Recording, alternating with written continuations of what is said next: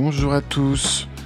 Vous êtes sur Cause Commune, bienvenue dans ce nouveau numéro de Ainsi va la ville, l'émission dédiée aux pratiques urbaines contemporaines et aux réflexions autour de la pratique de la ville. Alors euh, nous avons préparé cette émission avec euh, Lolita Voisin qui ne peut pas être euh, en plateau avec nous aujourd'hui et avec Olivier Godin. Bonjour Olivier. Bonjour à tous. En matière d'urbanisme commercial, nous partons tous avec des idées reçues notamment celle selon laquelle la question du commerce et des entrées de ville serait simple si elle n'était qu'affaire d'esthétique. Mais c'est un peu plus compliqué que cela. Évitons les malentendus. Le débat n'est pas entre une France moche et le reste du monde, la voiture contre les transports en commun, la boîte à chaussures contre les gestes architecturaux. L'enjeu relève plutôt d'un mode de ville qui n'exclurait pas d'autres modes d'usage et de déplacement qui n'injurieraient pas l'avenir, y compris celui du commerce lui-même. Il optimiserait ainsi les infrastructures existantes, mais pour cela, il faut en comprendre les mécanismes. Ce texte est extrait euh, d'une publication euh, qui s'appelle, enfin, intitulée Du Far West à la ville, 10 idées reçues sur l'urbanisme commercial et quelques pistes pour en sortir. Il a été écrit par David Mangin en 2014. Bonjour David Mangin. Bonjour. Alors vous êtes euh, architecte et urbaniste, euh, Grand Prix euh, de l'urbanisme 2008, professeur à l'école d'architecture de la ville et des territoires de Marne-la-Vallée et à l'école nationale des ponts et chaussées. Et vous avez notamment publié en 2004 aux éditions de la Villette le livre La ville franchisée, forme et structure de la ville contemporaine. Alors au début de votre ouvrage, vous présentez la notion de ville franchisée sous les termes suivants. Le titre de La ville franchisée forme et structure de la ville contemporaine, a été préféré à d'autres, tels la ville mondialisée, la ville sectorisée, de l'îlot au secteur, ou plus simplement la ville d'aujourd'hui, pour son sens double. D'abord, bien sûr, celui des franchises commerciales, signe ostensible des transformations urbaines contemporaines en périphérie, mais aussi dans les centres et les faubourgs. Enseignes reproductibles en réseau, c'est leur objectif. Les franchises envahissent le paysage et le vocabulaire. On ne se donne plus rendez-vous au carrefour, mais à carrefour. On trouve ses repères dans un paysage jalonné de marques dont dès le plus jeune âge, on connaît les couleurs, les produits et parfois même les concepts, marketing oblige. Même si les franchises, au sens strictement juridique du terme, ne représentent qu'un pourcentage relativement modeste du réseau commercial actuel, elles sont pourtant omniprésentes. Mais surtout nous intéresse le second sens, celui de franchise territoriale, de franchise domaniale. Le terme franchise s'identifiait au Moyen Âge à l'idée de territoire libre, faisant l'objet d'une exception juridique et politique. Les franchises d'un pays, d'une ville, les droits que possède un pays, une ville, et qui limitent l'autorité souveraine, selon le littré. Cette définition paraît résumer au mieux la situation contemporaine. Avec la montée en puissance du néolibéralisme, la franchise contemporaine n'est plus celle des universités et autres asiles ecclésiastiques. Les territoires franchisés d'aujourd'hui sont de grandes emprises privées ou publiques, gardées, accessibles seulement sous conditions. Alors, euh, merci Olivier pour euh, cette citation extraite euh, de votre livre, Monsieur Mangin. Est-ce que par rapport aux 15 années écoulées, comment vous comment vous voyez l'évolution éventuelle de la situation et est-ce que comment vous voyez aujourd'hui cette notion de ville franchisée? C'est une notion que j'ai développée effectivement à partir des années 2000. Le, livre est sorti en 2004. Et donc ça fait maintenant 2004, 2020, 16 ans. Euh, je pense qu'il n'a pas beaucoup vieilli, euh, le livre, que la situation s'est même plutôt euh, généralisée à l'échelle mondiale. Sachant que moi j'ai fait d'abord une analyse sur ce qui se passait dans les villes en, France ou dans l'urbain comme on dit maintenant, c'est-à-dire que quand on entend le mot ville, on a tendance à le, comprendre comme la ville médiévale ou la ville compacte. Euh, et là, donc, maintenant, on parle plutôt de l'urbain, puisqu'il y a une espèce d'urbain généralisé euh, jusqu'à un certain point. Et donc, c'est en, en m'intéressant à ce qui se passait dans le développement des villes que je suis arrivé à cette, à cette analyse. Donc cette double analyse, et effectivement, c'est plutôt le second terme qui m'intéresse. Et à cet égard, donc, elle, explique, ou elle tente d'analyser ce qui se passe sur la transformation de l'espace public la transformation de la voirie, la transformation de, de, la production de la ville par des produits tout faits, des produits génériques, comme disent certains. Mais comment tout ça s'articule?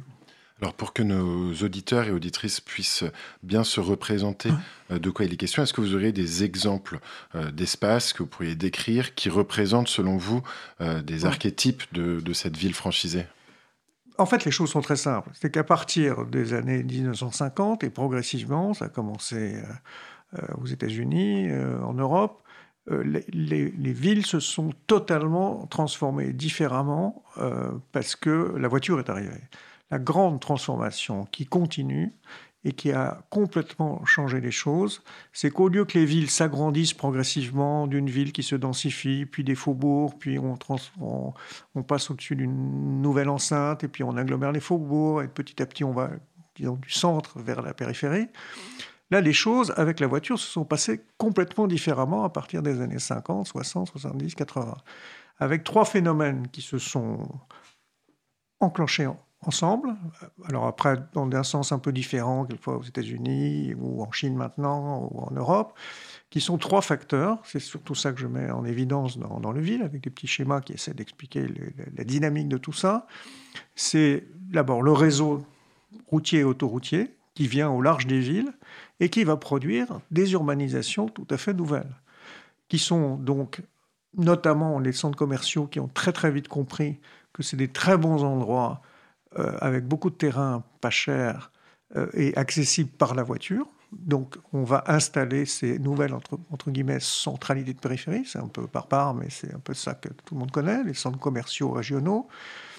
Donc, euh, les routes, les voies rapides, les voitures, les centres commerciaux de périphérie, et à ça, progressivement, la maison individuelle qui s'est généralisée, qui existait aux États-Unis, parce que aux États-Unis, le, les, villes se sont faites, les territoires se sont urbanisés à partir de la maison individuelle, donc c'est un modèle très différent que, la France, mais la maison individuelle, sous la forme très particulière des lotissements, de, comme on dit, des lotissements de maisons individuelles, est venue euh, se greffer sur tout ça. C'est venu se greffer sur les bourgs, sur les villages, etc. Donc, il faut bien comprendre que, que ce qui se passe, c'est ce qui s'est passé et ce qui continue de se passer, c'est peut-être la discussion la plus intéressante qu'on puisse avoir aujourd'hui, ce qui continue de se passer, c'est ce, triple, euh, ces, trois paramètres ensemble, qui marchent ensemble avec des acteurs qui se connaissent très bien et qui, de façon assez mécanique, fabriquent les choses ensemble. C'est-à-dire, je fais une voie rapide, je te fais une rocade, je te fais... Euh, je te, distribue un certain nombre de très grands centres commerciaux régionaux et je te, je te fabrique des, des, maisons individuelles qui vont sauver euh, un certain nombre de villages qui étaient en train de chuter parce que l'agriculture se, se changeait complètement. périurbain finalement. Et alors tout ça fait ce fameux espace périurbain qui est revenu dans l'actualité, mais qui en fait euh, existe, et on sait très bien qu'il existe depuis les années 60-70. Vous venez d'évoquer justement, en, prenant même la première personne, des différents acteurs qui ne sont pas exactement les mêmes dans le cas par exemple américain, dans le cas français. Et dans votre ouvrage, vous éclairez ça de manière très, très intéressante. Euh, avec des, éléments historiques.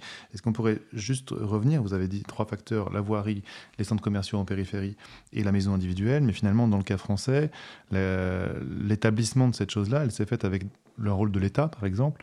Est-ce que vous pourriez juste en dire quelques mots pour qu'on comprenne bien? Oui, alors ce qui s'est passé, c'est qu'en France, comme chacun sait, il y a une grande tradition de très bons ingénieurs de route depuis, depuis la, fin du 18e, euh, les grandes écoles, euh, les ponts et chaussées, euh, centrales, polytechniques, tout ça.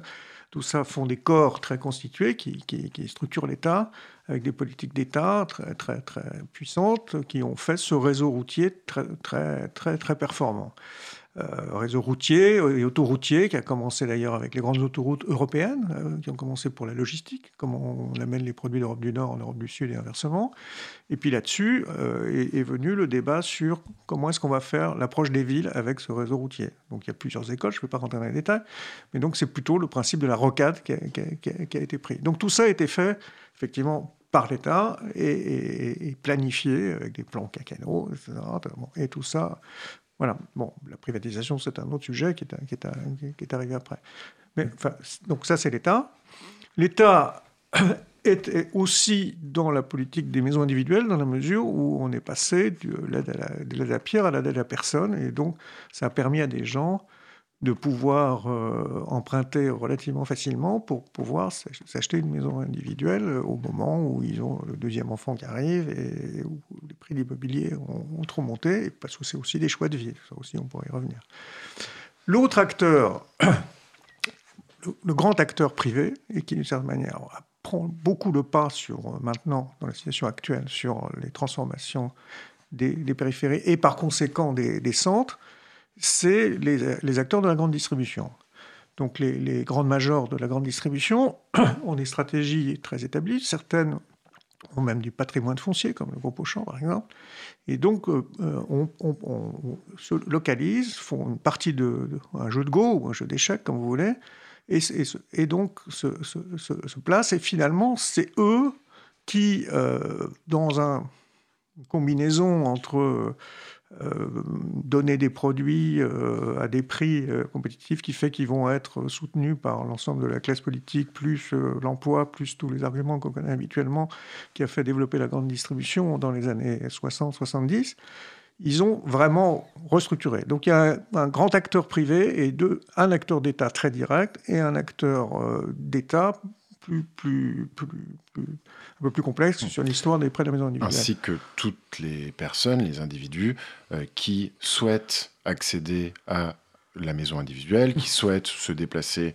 en, automobile parce que c'est plus agréable euh, selon eux, etc. Et qu'on est dans une société qui, depuis euh, euh, plus, plus d'un demi-siècle, nous explique que c'est comme ça, comme ça qu'il faut vivre. Mais alors, dans tout ce que vous avez décrit, euh, on, sait, on sent dans, dans votre ouvrage, et vous, n'êtes pas le, pas le seul à, tirer ce constat, que y a, vous avez quand même un, un point de vue critique face à, ces espaces euh, et que selon vous, ces espaces ne fonctionnent pas aussi bien qu'ils pourraient fonctionner et que, et ces espaces on, portent en eux euh, certaines implications euh, qui pénalisent l'ensemble de, la de la ville et de la, de la société, que ce soit aujourd'hui ou à long terme avec les impacts écologiques que ça. Alors j'aimerais bien vous poser la question. Qu'est-ce qu'on reproche euh, concrètement à, ces espaces et pourquoi est-ce qu'on en veut aux espaces périphériques? Enfin, Moi, moi je n'ai pas essayé, dans, un premier temps, j'ai essayé de prendre un peu de, distance et d'essayer de comprendre. Euh, en plus, je suis un professionnel, donc je voulais comprendre pour agir. C'est plutôt ma, philosophie générale. Je fais plusieurs ouvrages. À chaque fois, c'est un peu ça. C'est de comprendre la mécanique de l'affaire en se disant si je la comprends, je vais pouvoir euh, transformer tel paramètre, etc. Et ne, pas simplement se dire c'est la fatalité, c'est voilà, le néolibéralisme. Euh, je ne pensais même pas que j'avais employé le terme dans, dans, dans, l'introduction. Et, et, donc j'ai essayé de montrer de façon un peu professionnelle, y compris du côté des professionnels de profession d'ailleurs, comment, comment tous ces gens-là, les géomètres, les notaires, les maires, les les, urbanistes, quand ils sont consultés, pas beaucoup sur tous ces sujets-là, euh, les, euh, les, paysagistes, encore moins à l'époque, et, euh, les, producteurs de, maisons individuelles, etc. Donc, évidemment, la grande distribution. Donc, tout, tout bon, le contexte, le, livre n'a pas vieilli, mais il est moins, évidemment moins porté sur toute la question de, la crise des écosystèmes produits par ce système-là, et la crise des finances publiques aussi produites par ce système-là, et, qu'on connaît évidemment beaucoup mieux aujourd'hui. Donc, évidemment, la critique, elle est, elle est une critique de, disons, de macroéconomie. On ne peut pas continuer à ça. Euh, par exemple, vous avez cité les malentendus sur l'urbanisme commercial. Il y a un très beau texte de Marc Auger que, j'ai dû citer dans le, dans, le, papier qui explique que le scandale des zones commerciales, c'est pas, et je le dis aussi, c'est exactement ce que je pense, c'est pas qu'il y ait des boîtes colorées, c'est les surfaces imperméabilisées absolument gigantesques et la dépendance totale à l'automobile de tout ce système-là. Ça, ça, évidemment, c'est très critiquable. Et c'est critiquable même euh, à, ce qui est un peu crétin, si j'ose dire, c'est que, c'est que, par exemple, les formes de développement de la maison individuelle, sous forme de ces lotissements cul-de-sac, et les formes des zones commerciales, avec ma boîte, mon parking, c'est très critiquable parce qu'on sait, on pourrait le faire autrement, avec beaucoup moins de surface imperméabilisée, avec beaucoup plus de villes passantes, peut-être on parlera tout à l'heure. De mutualisation des usages. Voilà, mutualisation des usages, de, de, de proximité d'un certain nombre de choses. Pourquoi est-ce qu'il faut reprendre sa bagnole quand on est sur une zone commerciale pour aller de, chez Boulanger à chez Darty. Quoi. Moi, on connaît tout ça, c'est absurde. Quoi. Ces éléments de, critique euh, donc, euh, que vous détaillez, vous n'êtes pas effectivement le, premier ni le seul à le faire. Comment comprendre qu'après des décennies finalement de connaissances, d'analyse de toutes ces choses-là, on peut penser déjà aux années 60, euh, voilà, et, que nous, on arrive en 2020 et que finalement les solutions, on les connaît Qu'est-ce qui bloque les applications de ces solutions? Ben, C'est une très bonne question. Là, il se trouve, par hasard, j'ai écouté une émission sur, sur la, 5, sur le, rêve pavillonnaire, je crois. Et donc il y avait un débat après, et je me suis dit, euh, c'est très bien tout ce que racontent ces gens, qu'il faut densifier les pavillons, qu'il faut faire les zones commerciales comme ça, qu'il faut... Euh, mais, je, mais je me disais, ça fait 30 ou... Enfin, moi je l'ai écrit il y, a, il y, a, 15 ans, mais ça fait, ça fait, ça fait 20 ans qu'il y a des gens là-dessus qui, qui, racontent des histoires, quoi. Pas, pas que des histoires, hein, et qu'il y a des colloques tous les matins sur, pour, pour, pour, pour proposer ça. Donc, et les gens aspirent quand même à la maison individuelle, ils aspirent quand même à se déplacer moi, je, en, voiture Moi, je pense, bon, le, fait qu'ils aspirent, c'est la, cause et l'effet. C'est-à-dire, c'est un peu tout le débat sur l'affaire des Gilets jaunes. C'est-à-dire, est-ce que c'est des choix contraints tout le temps hmm. Est-ce que c'est des choix, euh, ils aspirent, ils veulent ça, et voilà. mais ils ne le veulent pas tant que ça, puisqu'ils euh, trouvent que ça commence à être assez coûteux. Euh, je pense qu'il y a aussi des phénomènes de génération. Moi, très souvent, quand je fais des conférences sur, les villes franchisées, je, reprends ce que je crois que je le dis dans le bouquin, c'est-à-dire quand les gens vieillissent dans un pavillon et qu'il n'y a pas de marché, tellement de second marché de la maison individuelle, euh, eh ben on est un peu coincé. On est un peu coincé. Au bout de dix ans, on s'emmerde. Enfin, moi, là, je donne un point de vue personnel. Moi, je suis un urbain et j'ai besoin de la ville. J'ai toujours habité dans une ville et je n'habiterai que dans une ville grande parce que j'ai besoin de voir les gens, j'ai besoin qu'il y ait des choses qui se passent que je n'ai pas prévues, j'ai besoin voilà, la grève, je, voilà, je vois qu'il faut se débrouiller, mais, mais, mais, mais, j'aime cette intensité. Voilà. et, donc, je pense, je pense que quand même, le, modèle, voilà. Donc, les, oui, je termine sur mon anecdote. Euh, enfin, c'est pas, pas, une anecdote. C'est-à-dire, les, les, gens restent au bout de 10 ans dans un lotissement, ils sont pris en fin d'emprunt, etc. Et surtout les ados. Euh, le grand problème, à mon avis, c'est les ados. Et puis maintenant, c'est aussi les personnes qui vieillissent. Donc, ils sont trop loin, qui, qui, qui sont dépendants de la voiture, mais plus âgées, elles peuvent pas, elles savent, voilà, et ça leur coûte cher, et ils pourront pas vivre uniquement avec la voiture. Donc tout ce modèle-là, il, il, est, il est quand même assez rigide. Mais il est rigide parce que c'est pas la maison individuelle. On, sait faire des maisons individuelles en rangée, on sait faire des maisons individuelles avec des parcelles moins grandes qui fait, permettent de jardiner un peu, de vivre au rez-de-chaussée, ce qui est très bien quand on est vieux, etc. Donc c'est pas du tout la question de la maison individuelle. C'est dans la façon dont les choses sont faites. Et il y a des pays et il y a même des exemples en France de, de, de, quartiers qui sont, assez, qui sont bien faits avec des maisons individuelles, mmh. plus denses, etc. Donc effectivement, on sait faire. Il y a des endroits où on fait différemment.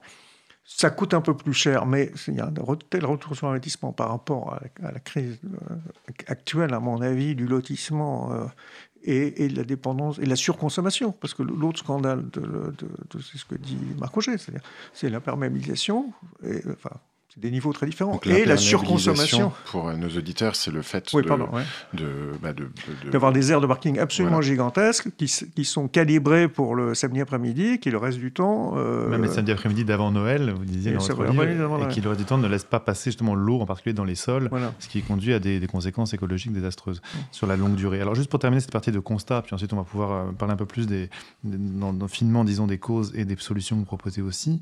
Euh, il y a semble-t-il, euh, un apport important de, vos travaux, là encore avec d'autres, mais qui est de montrer comment cette euh, ville, donc franchisée, périphérique, générique, finalement vient affecter également la conception de la rue comme espace public, y compris dans les villes-centres. Est-ce que vous pourriez en dire quelques mots?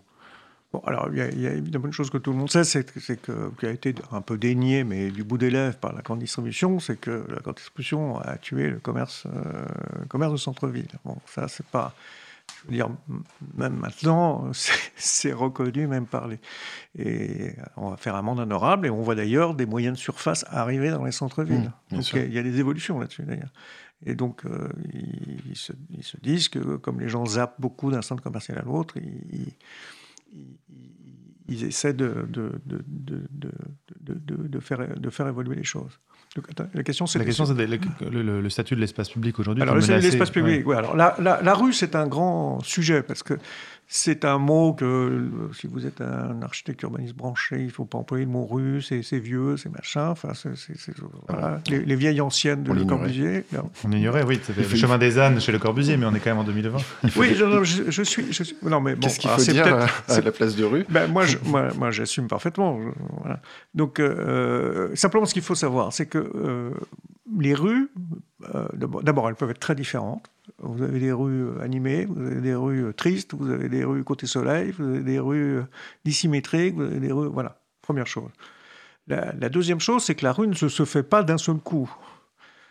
et que le problème, enfin en tout cas la rue qu'on aime ou qu'on voudrait, c'est une rue qui bouge, c'est une rue qui se densifie, c'est une rue où on permet des surhauteurs à un moment, on permet que les, les rez-de-chaussée changent d'affectation, etc.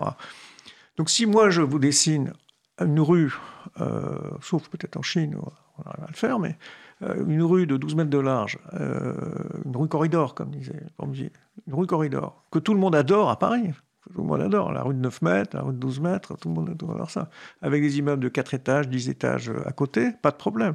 À New York, vous êtes dans la rue, vous avez des immeubles de 60 étages, vous vous en apercevez même pas, parce que vous, vous avez une, une, rue qui fonctionne. Vous avez une rue active, vous avez une rue où euh, où, le niveau de ce que j'appelle le, le Redville, de façon générale, euh, fonctionne. Donc la première chose, c'est de faire fonctionner ce, niveau-là, qui est le niveau très très important qui fait la rue. Après, ce qu'il y a au-dessus, on, on s'en fout. Ça, ça mm. peut faire deux étages, ça peut en faire 20. La plupart du temps, c'est pas très important. Ou ça fait deux étages, puis ça va en faire 5, et puis après, ça va en faire 20. Et ce qui fait la rue, finalement, c'est le socle. C'est le, socle. Le socle étant constitué d'espace public et d'espace privé. Le socle est une espèce de temporalité de construction progressive de la chose et de capacité de transformation de la chose. Ça, c'est les conditions pour faire la rue contemporaine. C'est ça. Et c'est ça qu'on. Donc, quand, quand, on fait des, zones d'aménagement concerté, qui est, l'espèce d'outil pour fabriquer euh, des, quartiers aujourd'hui, ou des éco-quartiers même, eh ben, on, on, fait des choses très figées. On fait des mmh, choses. C'est fini, euh, Peut-être souligner que quand vous dites que la rue est active, euh, voilà, il y a une question de mixité fonctionnelle. Enfin, on va en parler un peu plus. Euh, Justement, je pense que le, vous avez évoqué la manière de faire la ville aujourd'hui. Ce sera l'objet de la deuxième partie de cette émission. En attendant, on va faire une pause musicale avec, en écoutant Rufus Wainwright, Going to a Town sur Cause Commune, et on se retrouve juste après.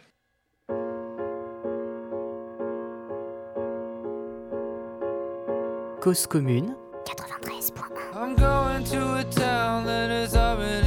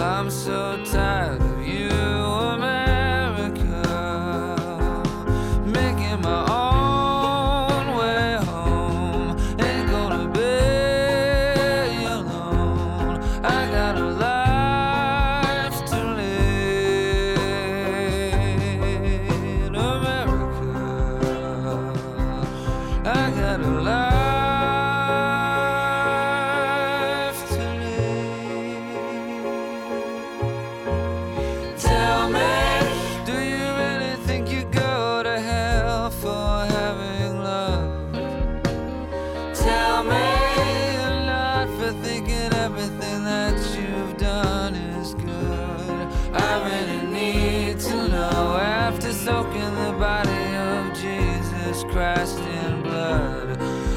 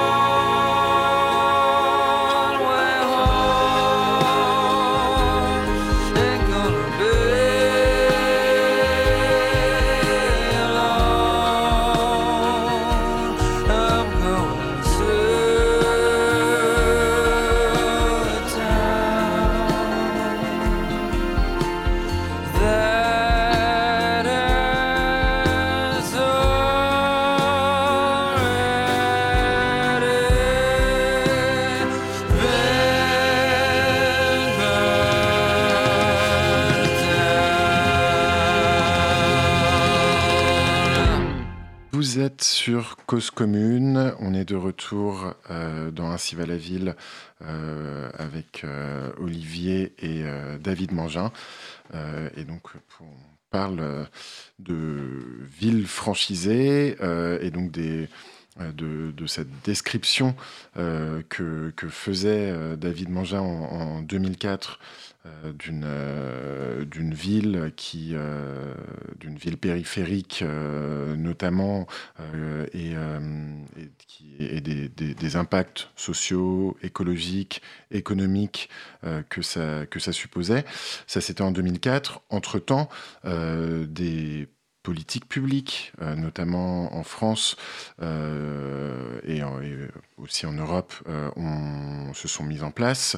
la ville durable a fait son apparition dans l'agenda des politiques urbaines depuis. Euh, ça, c'est vers la fin des, années 2000. Euh, aujourd'hui, euh, le gouvernement actuel parle d'objectifs de zéro artificialisation nette pour, pour les politiques de, planification.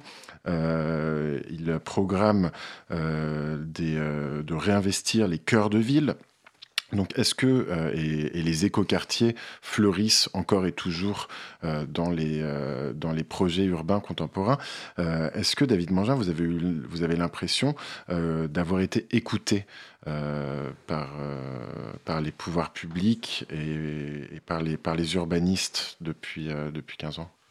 Alors, moi je, pense qu'effectivement, il y a un certain nombre de, comme d'idées qui, qui, sont passées dans le monde, des, dans le monde professionnel. Urbanistes, architectes, paysagistes, euh, élus, euh, éclairés, entre guillemets. Il y en a notamment dans un nombre de métropoles, Lyon, Lille, euh, Marseille, Marseille entre, entre parenthèses, pardon, Strasbourg, Bordeaux, etc. Euh, dans, dans, toutes ces villes, euh, je pense qu'il y a maintenant euh, l'idée de ce que moi j'ai appelé la ville passante, je peux dire en deux mots un peu ce que, qui est un peu l'alternative que j'ai proposée, c'est-à-dire au lieu d'avoir une succession d'environnements de, sécurisés, alors pour, pour, parler plus clair, c'est L'environnement sécurisé, c'est l'équivalent de ce qu'on appelle les résidences fermées aux États-Unis. Mais il faut pas du, voilà, mais il faut pas du tout se, se, se tromper. C'est-à-dire le côté gated communities des, des, euh, Américains, qui est caricaturé, moqué, etc., en fait, en réalité, il, est, euh, il touche en France quasiment tous les programmes. Euh, une zone d'activité, même les zones commerciales, il y a des grillades de stade, c'est fermé la nuit, tout ça est sous surveillance. C'est un peu l'idée de la franchise domaine ex-public ou ex des zones franchisées, c'est des, zones franches, voilà. Et ça, ça touche tous les programmes. Donc il ne faut pas croire que c'est... Voilà. Et d'une certaine manière, les lotissements en boucle et en cul-de-sac qu'on connaît partout, ils préfigurent ça. Oui, c'est une manière de ne pas être traversé, même s'il n'y a pas de manière de ne pas être traversé. Si c'est un cul-de-sac, on n'y va pas. Voilà. Et après, on dit que ah, attention les enfants, attention, euh, je ne sais pas quoi, euh, et on, commence à mettre une petite barrière, on commence à avoir, on fait un club, on fait un club le, sociologue Eric Charme a très bien analysé ça dans la, région parisienne et la région lyonnaise. C'est l'effet de club. Et donc, euh, au, conseil municipal, finalement, ben, vous êtes euh, majoritaire, euh, les pavillons, et vous faites voter des lois de, de non-évolution des pavillons ou de surface minimum de parcelles voilà, donc, pour répondre à votre question, est-ce que les choses bougent? Les auditeurs, juste Eric Charme, ah. il parle de, oui, effectivement, avec ses collègues, de résidentialisation et d'un émiettement au fond de, la ville. Donc, euh, le club dont vous parlez, c'est une façon de faire un entre-soi pour éviter finalement que les étrangers euh, traversent et d'avoir une des qualités fondamentales de l'espace public, qui est l'accessibilité au plus grand nombre, qui là est retiré, un peu, on est soustrait à l'espace public. Voilà, donc bon, moi, moi simplement, mon, mon, grand combat, entre guillemets, depuis, depuis 20 ans, c'est d'essayer qu'au minimum, on puisse aller euh, euh, de sa maison, tout son appartement, qu'importe, à euh, l'école, les trois tâches quotidiennes, grosso modo, à acheter une baguette, à euh, aller à un arrêt de transport en public s'il existe, pardon, il existe, sans être obligé de prendre une voiture pour ça, ce qui est quand même le cas aujourd'hui. Euh, donc une ville piétonne plus bah, une ville marchable, une ville cyclable, une ville etc. plus accessible. Vous ne soyez pas en train de contourner de grandes enclaves parce que euh, au lieu d'aller directement et pouvoir traverser, voilà. Donc ce, grand ça, c'est le combat principal, c'est de faire une ville où on puisse Mais ça, c'est en train d'advenir, selon vous? Alors, c'est en train d'advenir quand vous avez des professionnels de profession qui font de l'aménagement urbain avec un maire, etc. Donc, vous allez à Grenoble, vous allez à Nantes, vous allez à Bordeaux, et notamment dans les faubourgs ou sur les friches, où, effectivement, c'est là où il y a eu ces nouveaux quartiers, Oui, ces éco-quartiers, etc. c'est facile de marcher dans les centres-villes, mais il y a quand même beaucoup de gens qui, qui habitent dans les, dans les périphéries, dans les banlieues. Oui, oui. Et du coup, co- comment faire pour... Mais je, euh, je pense qu'il faut reprendre un peu l'idée de la ville à trois vitesses de, Jacques Danzelot. de Jacques Danzo, merci. Et donc, donc euh, euh, qu'en fait, il faut un peu considérer qu'effectivement les choses marchent comme ça. Vous avez une ville patrimonialisée euh, à l'intérieur, vous avez et la hors de banlieue. prix et hors de prix, vous avez les banlieues et, la faubourg, et les faubourgs, qui sont, qui sont un mixte évidemment beaucoup plus hétérogène que, que, ça. Vous avez des quartiers de pavillons, vous avez des cités, vous avez etc. Et puis vous avez effectivement ce qu'on appelle le périurbain. Donc tout ça, c'est un peu cette fameuse ville à trois vitesses où vous avez bah, des moyens de transport différents, une offre différente, une offre de services publics différents, des modes de vie un peu différents. Euh, même si tout le monde partage un peu beaucoup les, mêmes, les mêmes modes de vie. Alors, ce qui se passe, c'est que sur les centres, bah, il y a effectivement con- contrôlé, bon, mais grosso modo, bah, le tracé des, voies, il existe, euh, c'est à la parcelle pratiquement. Sur euh, alors, les grandes opérations d'aménagement qui se sont faites, alors là, c'est devenu maintenant acquis d'une certaine manière, ben, on va essayer de relier une rue à une autre, on va essayer, voilà. On va essayer de faire un peu cette ville passante. Ça, je pense que c'est à peu près acquis. Et c'est devenu même qu'il faille un découpage parcellaire, alors qu'avant, on disait, ah ben non, c'est médiéval, quoi, la parcelle. Mais non, la parcelle, c'est très utile d'avoir des parcelles. Et puis, c'est même obligé par la, par la propriété. Donc du coup, le, la par mutation contre- du patrimoine urbain, enfin de- des, des emprises industrielles en banlieue ouais. vers des emprises urbaines, ça pour vous c'est acquis et c'est fait. acquis que ça se fait, euh, voilà. Mais c'est c'est en même temps des, des bons terrains. C'était des friches industrielles Ou euh, polluées, d'ailleurs, sans doute. ou militaires, ou voilà, il y a des tas de types de friches, euh, mais en général, bah, comme par hasard, elles sont près d'un canal, donc c'est pas mal. On est au bord de l'eau, comme par hasard, c'est au bord d'une forêt, c'est pas mal, euh, voilà. Mais en revanche, tout ce qui se passe au-delà de ça, et qui l'immense majorité, qui reste l'immense majorité de l'urbanisation, soit par des maisons euh, individuelles que les gens en font, euh, soit sous forme de petits paquets de, petits paquets de lotissements, qui demandent la bagnole, et à nouveau pour et par la bagnole, ça, ça continue absolument. Il ne faut pas se raconter l'histoire.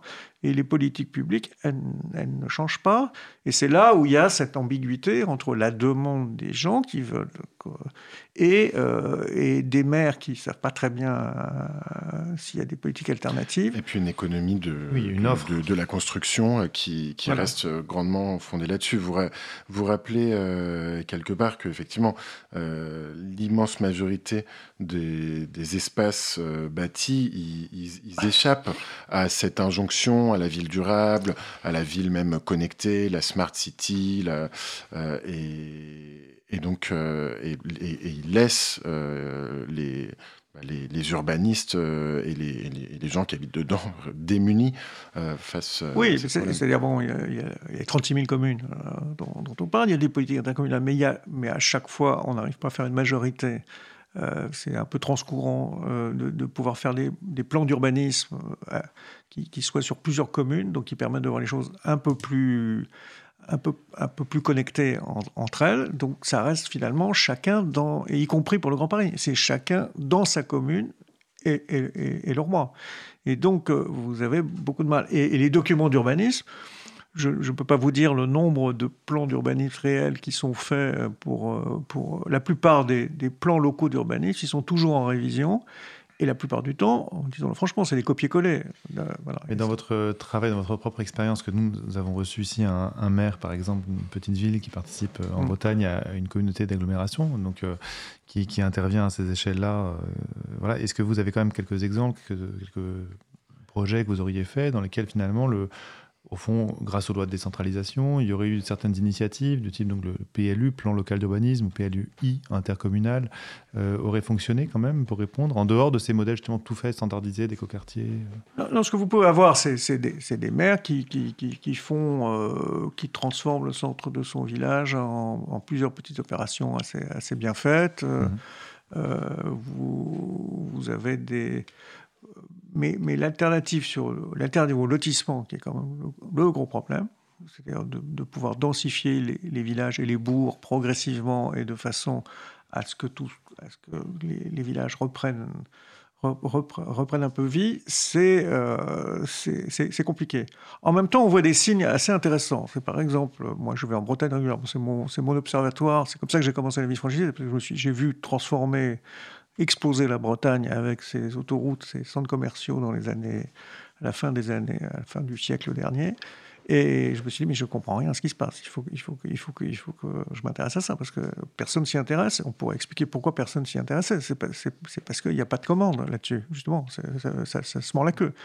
S'il y avait eu de la commande, comme tout ce système, il fonctionne sans, avec peu de professionnels, mais avec des très bons géomètres qui savent exactement ce qu'on leur demande, des, très bons notaires qui savent exactement où sont les terrains à prendre, et avec des maires qui. qui Quand vous dites pas de commandes, donc c'est pas de commandes envers les concepteurs, tandis qu'envers les techniciens, là il y a des commandes, donc c'est important de préciser cette. Euh, oui, et à l'époque, il y avait, c'était avant la décentralisation, tout ça c'est comme fait un peu avant la décentralisation. Enfin, tout le mécanisme était parti et ça, et ça, et ça, et ça engendrait tout ça. Et, ça, et donc les documents d'urbanisme, ils étaient faits par ce qu'on appelle direction départementale de l'équipement, mais qui faisait ça de façon très, très mécanique. Très descendante.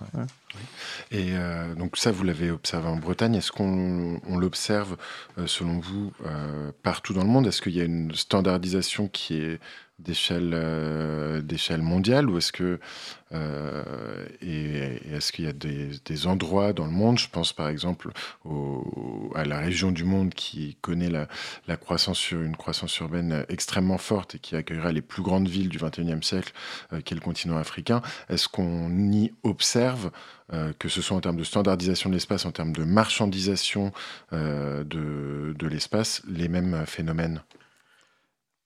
Alors, euh, ce, qui, se passe si on regarde à l'échelle mondiale, et, surtout, effectivement, dans ces grandes mégapoles, qui, un mégapole, c'est grosso modo 10 euh, millions de. Métropole, c'est 1 ou 2 millions d'habitants, mégapole, c'est une dizaine de millions d'habitants. Donc, ce qui se passe actuellement, c'est qu'effectivement, il y a, un développement, euh, une extrême rapidité, une urbanisation du monde, et sous forme de méga-régions, c'est même plus des mégapoles, c'est même plus des mégalopoles. Mais par exemple, tout ce qui se passe, si vous parlez de l'Afrique, effectivement, tout ce qui se passe sur la côte, euh, sur la côte de Lagos euh, jusqu'à quasiment le, Sénégal, ça va être une gigantesque conurbation. Donc, euh, bon, le Caire, bon, on, connaît ces phénomènes-là. Pour le moment, l'urbanisation, elle se fait principalement avec ce qu'on appelle, entre guillemets, l'informel. Donc l'informel, c'est Informel qui, qui, peut répondre à certaines des caractéristiques euh, de souhaitables que vous évoquez. Absolument, oui, euh, absolument. C'est un peu les ambiguïtés. Il n'y a pas plus passant qu'un bidonville. Voilà, alors il n'y a pas plus piéton qu'un bidonville. Donc, euh, mais j'ai pas de, je suis très intéressé par tout ça. J'essaie au maximum d'y aller, d'avoir de, de, des pour en promener à la gauche, pour en promener. Donc j'ai fait, fait un peu tout ça parce que j'ai beaucoup, beaucoup d'intérêt pour ça, euh, mais j'ai pas de romantisme vis-à-vis de ça parce que je, connais l'autre, enfin je connais. évidemment, on connaît euh, tous les problèmes de santé publique, tous les problèmes d'emploi, tous les problèmes de contrôle social, etc. Donc euh, euh, mais pour le moment, euh, effectivement, ce qui est très intéressant dans l'informel, c'est quand même sa capacité de, éventuellement de faire, de faire ville, sens. Euh, alors, certaines favelas sont, moi je connais assez bien à Sao Paulo, les différents types de favelas, celles qui sont consolidées, les parties avec des, sous-quartiers, des, parties criminelles, des parties euh, qui sont au bord de la route et qui vivent d'une économie présentielle, etc. Donc vous avez, dans ce, c'est un peu long, mais, mais, mais, mais, vous avez, si vous voulez, entre l'Asie, l'Afrique et l'Amérique du Sud, vous avez plusieurs types de production, et il reste, du point de vue des dirigeants et des élites économiques, entre, guillemets, une fascination pour euh, le centre d'affaires euh, en, mmh. verre miroir. Voilà, on connaît des des projets à Kigali, on a des, des, projets à Lagos euh, qui, sont sur Alice, qui sont de prendre sur la mer, et pendant ce temps-là, les gens euh, vivent dans la lagune, euh, dans le pétrole. Voilà. Finalement, on va aborder un petit peu plus ce que vous appelez la, ville métisse aussi, pour comprendre comment les façons de penser la ville ne sont pas encore assez métisses, peut-être par rapport à la réalité de, ces villes. Et on va tout de suite faire une pause musicale que vous avez également proposée avec ce tube de Rachida et Catherine Ringer, Ya Raya.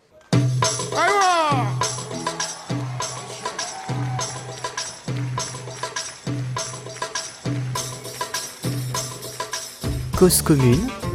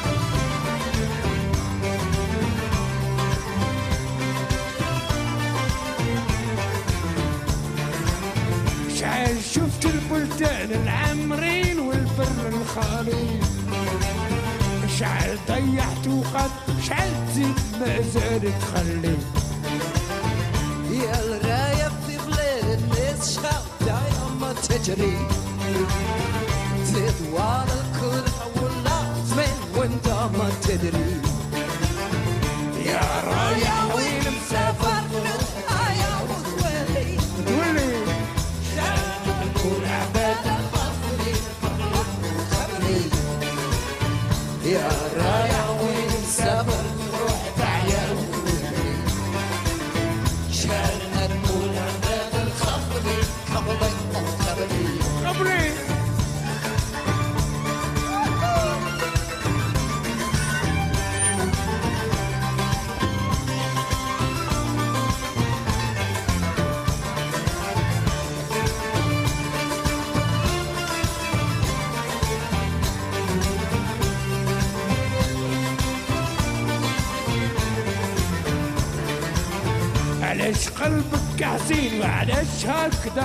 أعوالي مدوا مش التأويلة بتتأوي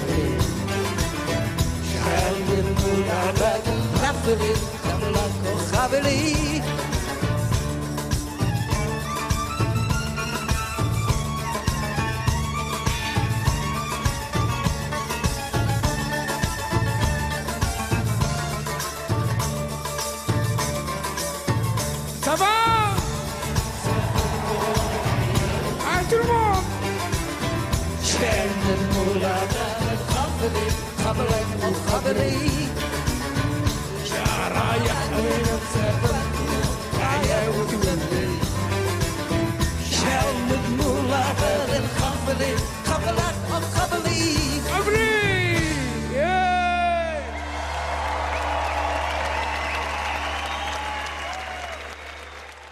Vous êtes toujours sur euh, Cause Commune avec euh, aujourd'hui un nouvel épisode d'Inci va la ville et nous avons le plaisir euh, avec Paul d'accueillir euh, David Mangin. Alors, vous avez euh, évoqué dans vos écrits plusieurs types de, solutions hein, en tant que professionnel de l'aménagement de la ville et de l'espace. Et donc, on aimerait bien vous entendre un petit peu développer ces, idées-là. Vous avez notamment, à partir de ces constats, en partie critiques qu'on a évoqués sur la ville franchisée, vous avez souligné qu'il ne s'agissait pas de revenir en arrière hein, vers une ville originelle, fantasmée et, par définition qui est en arrière de nous, mais plutôt proposer des concepts, des notions comme celle de ville métisse, euh, qui donc partirait de, de l'existant, mais réintroduirait au fond certaines de, ces valeurs urbaines qui ont été euh, laissées pour compte, laissées de côté lors des, phases des dernières décennies de, développement urbain. Est-ce que vous pourriez euh, nous décrire un petit peu plus que contient au fond cette orientation vers une ville métisse? Il faut comprendre. euh, Enfin, le mot métis, c'est un peu comme le mot franchisé. Il ne faut pas qu'il y ait d'am- d'ambiguïté dessus. C'est-à-dire, c'est pas. Je ne suis pas en train de, croiser les races. C'est pas de l'eugénisme. C'est plutôt, c'est plutôt l'aspect de comment croiser les fonctions. C'est ça quand même un des sujets. Donc, c'est pas tellement que le zoning, euh, souvent décrié par par Roland Castro, etc., ça, comme, comme l'ennemi absolu, soit un mal en soi, le fait qu'il y ait des quartiers plus ou moins spécialisés, Par zoning, donc vous, vous désignez la sectorisation, la oui, division. c'est de dire il y a des zones d'activité, il y a des zones de loisirs, il y a des zones Voilà. machin, il y a surtout la fonction circulée qui est dans cette fameuse charte d'Athènes de Le Corbusier. Ça, c'est à mon avis le plus critiquable de, de l'affaire, c'est d'isoler, parce que c'est de là que viennent tous nos maux. Et parce que comme la voiture euh, s'est branchée là-dessus, et donc la séparation entre la voirie et euh, les bâtiments, les cours, les jardins, etc. C'est- ça le problème. Alors, on, on- hérite, euh, donc la ville métisse, c'est- comment trouver finalement euh, euh, euh, de- de- d'avoir une ville qui, qui soit quand même plus, euh, plus mixte. Pour- mais c'est pas la mixité sociale, parce que là, on peut y passer des heures. Et, Mais c'est et- une mixité fonctionnelle. Voilà. parce que je pense que la mixité sociale, d'une certaine manière, elle peut commencer par la mixité fonctionnelle. Par exemple, si on revient sur, ces fameux lotissements de pavillons, euh, pour le moment, ils sont très souvent réglés euh, par des règles d'urbanisme. euh, le plus loin de mon voisin, le plus loin de la voirie, euh, c'est la base de la. C'est comme ça qu'ils sont, qu'ils sont pensés.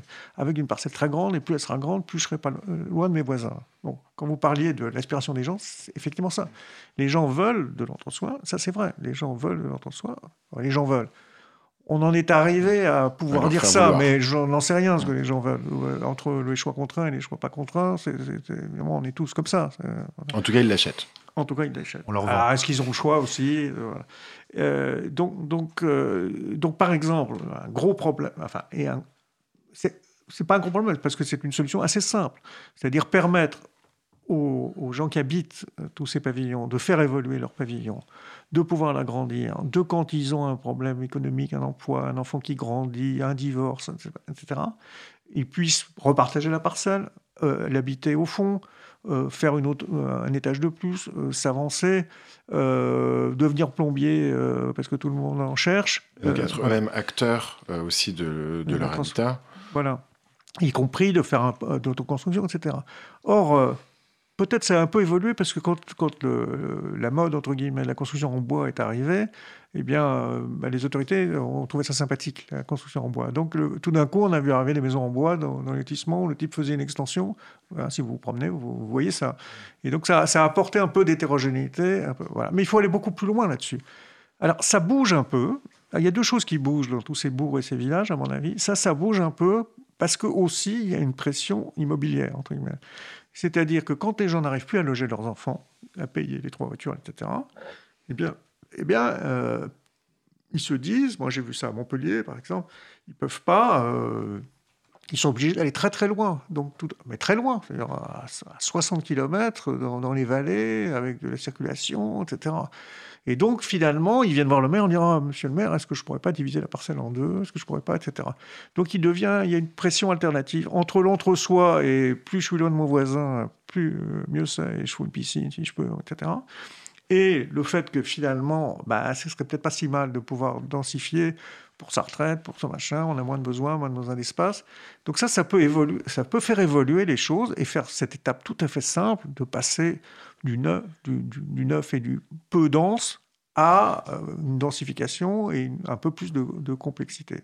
Comment, comment est-ce qu'on crée cette, euh, Ah, il commande suffit- il pour suffit. l'architecte Ah, mais, Ah. Non, mais c'est pas une commande Ah. pour architecte. Enfin, d'ailleurs, il y a- il des tas d'architectes qui ont, qui Enfin, ils, peuvent, pas, ils alors. peuvent aider les architectes. Ils peuvent dire Ah, bah oui, monsieur, vous imaginez pas, mais on pourra en fait mettre un, un petit compartiment en plus ici, un petit compartiment en haut. Ils peuvent le faire, on peut les aider à le faire, on peut le faire pour eux, etc. Donc, donc il y a, il y a, il y a, il y a- D'ailleurs, il y a un groupe d'architectes qui, qui a, qui a lancé, qui s'appelle BIM, BIMBI, BIM, euh, euh, qui est un peu une façon de répondre à, à NIMBY, Not in my backyard, cette fameuse expression. C'est-à-dire, bon, je peux Pas pas, dans je- mon arrière-jardin. pas dans, mon jardin, je veux ouais. pas plus, plus, plus je suis loin de tout, mieux, mieux c'est. Euh, qui propose donc de densifier qui propose, les, voilà, les- et qui propose de, les voilà, tissus pavillonnaires. voilà. Euh, effectivement. Le Alors, est après, en après- built. après, il y a une seconde évolution assez intéressante que moi j'ai remarqué toujours dans mes petits itinéraires. euh, voilà, c'est que je m'aperçois que d'une certaine manière, euh, plus il y a de, de nappes de lotissement qui sont arrivées dans les périphéries des bourgs et des villages, plus ça permet d'avoir une offre de, de surface commerciale et de services à des échelles beaucoup plus modestes, évidemment, que les grands centres commerciaux, et à des proximités par rapport à leur lotissement euh, bien meilleures. Donc vous pouvez commencer à voir à l'entrée d'un village un petit supermarché avec une petite pharmacie, avec un petit et quelquefois ça fait un, petit bloc. Et moi je l'ai même vu dans certains villages à l'ouest, hein, je prétends pas. Euh, où, on, où on voit tout d'un coup, bah, là où c'était le parking du conseil municipal qui venait euh, tous les ans, enfin pardon, pardon, toutes les, tous les mois, Quand même. euh, non, je retire ce que. Tous les, tous, tous les mois, eh bien, on voit s'installer, on met le parking derrière et on laisse quelques places de, de visiteurs et on a une barrette. Voilà. Et donc, cette ville d'itinéraire possible au quotidien, de pouvoir aller envoyer les enfants à chercher une baguette, aller à l'école, et que et si le bus scolaire ou, ou le bus tout court ou le car tout court s'arrête là, eh bien, on, voilà, ça, ça. Mais manière, ça, le mal vient du, le bien vient du mal. C'est-à-dire plus, plus, plus il y aura de, de lotissement, plus il y aura, parce que ben, un sou est un sou, plus il y aura la chance qu'on puisse avoir une offre euh, locale euh, qui va permettre de réactiver un certain nombre de choses. Donc selon vous, peut-être que la crise économique euh, va obliger les gens à trouver, et donc les élus avec eux, à trouver des, des solutions pour redensifier et ramener, ramener de, de l'urbanité Mm. dans, dans ces zones. Alors vous avez tout à l'heure cité Bimbi. Est-ce que vous voyez d'autres d'autres courants ou d'autres euh, pratiques aujourd'hui euh, qui euh, vous qui, qui, qui sont qui vous rendent optimiste sur euh, sur le sur le devenir de la de la ville contemporaine? Si, si le devenir. Alors, si, si on reste sur la France. hein, Oui. euh, Enfin, restons sur la France Si on reste sur la France, je vois qu'il y a, par exemple, je, je vois ça dans collègues architectes, euh, Frédéric Bonnet et, et d'autres gens, qui, qui, qui sont très, très sur euh, euh, bah, s'occuper de la ruralité, s'occuper des campagnes, être frugal, comme, comme on dit maintenant. Voilà, donc, donc je vois qu'il y a un intérêt pour ces questions-là, de s'occuper de, de- de- du périurbain, de pas forcément, de pas imperméabiliser toutes les voies de desserte des lotissements, de trouver des méthodes de transformation, etc. Parce que le gros problème, c'est que la, la ville pour la voiture avec des voies rapides, etc., elle existe et il, il faut Oui, pas la transformer. C'est-à-dire, si moi je viens et, et je dis euh, au, au gars de la copropriété du lotissement ou le club du lotissement, écoutez les gars, ce serait bien, là je vois qu'on pourrait faire passer une- un petit chemin pour pouvoir aller à l'école, bah, quelquefois ça va marcher, quelquefois ça va pas marcher du tout, les gens seront pas contents. Donc, voilà, il y a ce mouvement-là. Moi, je, Bien sûr. Euh, D'autre part, le, euh, bah, vous citiez dans la première partie de l'émission le fait que euh, les, ce qui fait ville, euh, selon vous, et ce qui, ce qui constitue une rue, c'est à la fois l'espace public, l'espace ouvert, mais également l'espace privé en, en rez-de-chaussée. Je crois que vous vous intéressez beaucoup actuellement justement à la manière d'occuper, d'habiter ces rez-de-chaussée, euh, de, les, de, de, les, de les activer, de, de les mettre en, en valeur. Est-ce que vous pourriez nous parler un petit peu de, de ces travaux et, que- et- comment est-ce que, d'après vous, euh, le rez-de-chaussée peut sauver la ville? Alors, euh, moi, ce que euh, c'est un, un qu'on connaît de façon récurrente. Tous, les gens qui traversent une ville moyenne, on a beaucoup parlé. on voit les commerces fermés, avec un mouvement d'enchaînement. Les commerces ferment, les logements aussi se ferment, ils ne sont pas accessibles. Voilà, tout se transforme en un bout de piétonne qui ne marche pas très bien. Donc, on connaît, on connaît ce phénomène de la crise des rez-de-chaussée commerciaux. On le connaît. On le sait aussi que quand on fait des actes, des écoquartiers, tout ce genre de choses, euh, eh ben, on n'arrive pas à faire une offre commerciale en rez-de-chaussée suffisante pour le nombre de logements qu'on a, qu'on a créés, parce qu'on est comme ça, on est un peu dans un, un urbanisme de, de périmètre. On, on prend que le périmètre en fonction parce que c'est là qu'on opère, c'est là qu'on a les terrains, c'est là qu'on peut faire. Quoi. Et donc on construit des immeubles avec des Voilà. commerces euh, Alors, supposés en rez-de-chaussée, des logements par-dessus, et finalement les commerces restent des carreaux de plâtre. Voilà. Alors après, on invente des, on invente des tactiques, on invente des, des- bon, qui sont un peu des cataplasmes, à mon- avis. Parce que je pense qu'on est resté euh, un peu sur simplement l'idée qu'il faut, que d'abord, qu'il n'y a que le commerce qui va sauver tout ça, alors qu'il y a beaucoup de rez-de-chaussée habitables, mais il faut simplement les concevoir pour qu'on, que les gens aient un vrai jardin. et Des, qui- des voilà. locaux associatifs comme Et euh, après, les il y a- locaux il y a où nous tout- sommes actuellement. Voilà, et après, il y a des, dizaines de, de- de services, de services aux migrants euh, dans les, dans les grandes villes, de, de mini-cellules qui peuvent... Bon, il y a, il y a beaucoup de solutions. Euh, mais moi, j'essaie de développer une idée de Redville qui, qui est plus large que l'idée uniquement de, de ce problème effectif qu'ont les promoteurs, les aménageurs de qu'est-ce que je veux mettre au rez-de-chaussée. Et finalement, ils préfèrent ne rien mettre que de mettre un truc euh, qui va rester sur les bras. Donc on est dans cette situation d'avoir des villes extrêmement ennuyeuses parce que les rez-de-chaussée, elles sont ni habitées, ni actives. Alors c'est quand même le comble, voilà, dans, les hauts quartiers. Donc il faut vraiment là, je pense qu'il y a un champ incroyable de. Et ce qui est intéressant dans cette affaire-là, c'est qu'il y a beaucoup de leçons à, à, à prendre des urbanisations dites informelles dans, dans le monde entier. Donc moi, ce que j'essaie de faire, c'est un espèce de programme avec et des enquêtes avec, euh, avec à Sao Paulo, à- même à Singapour, sous les pilotis, euh, il se passe des tas de choses. Il y a des vieilles personnes qui, euh, résident toute la journée, qui se voient, qui, bouffent, qui jouent, etc. Et donc, il y, a, des tas de solutions à apprendre. Euh, mon, mon slogan, c'est formel, informel, besoin des deux. Voilà. Peut-être une, dernière question qui s'adresse aussi à, l'enseignant que vous êtes depuis de nombreuses années. Euh, on vous a beaucoup entendu comme chercheur, comme professionnel, mais euh, parmi les choses que vous évoquez là, il y a la question de la, vous avez parlé de frugalité, bon, la sobriété énergétique. Euh, les attentes aujourd'hui écologiques sont en train de changer très très vite. Est-ce que, selon vous, la formation même des professionnels pourrait l'intégrer davantage ces questions de consommation énergétique, de construire différemment? Alors, je crois que c'est beaucoup, dans les- programmes actuels. Ça, se développe, euh, pas assez, pas tout de suite dès la première année. Euh, moi, je, moi, je dire que je suis un peu préoccupé par, un peu l'européocentrisme dans les formations françaises, c'est-à-dire on est bah, un peu dans tous les problèmes dont on a parlé. Et je suis quand même, moi, très intéressé par ce qui va se passer dans les méga-régions de, de- de 20 millions d'habitants, où là, il y a des problèmes absolument cruciaux. euh, alors, on peut dire on n'y peut rien, on s'en occupe pas, mais ma position d'enseignant et, et de, et et de professionnel, c'est de dire il faut s'en occuper, il faut essayer de comprendre à nouveau, il faut comprendre pour agir.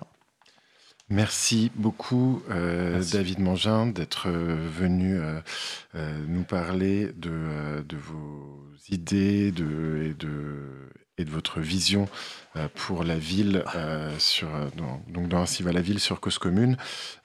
Pour les auditeurs que ça intéresserait, ils peuvent venir participer au séminaire que vous organisez à l'école d'architecture de la ville et territoire Paris-Est, donc à, à Champs-sur-Marne, intitulé Le droit au ré de ville. Donc pour que ceux que ça intéresse, donc ce sera le 27 février euh, 2020 euh, de 9h à 17h, donc à l'école d'architecture de Marne-la-Vallée. Euh, merci euh, Merci d'avoir été avec nous. Euh, merci Olivier. Merci Euh, beaucoup. Et à très bientôt aux auditeurs euh, et auditrices pour un nouveau numéro d'Ainsi va la ville.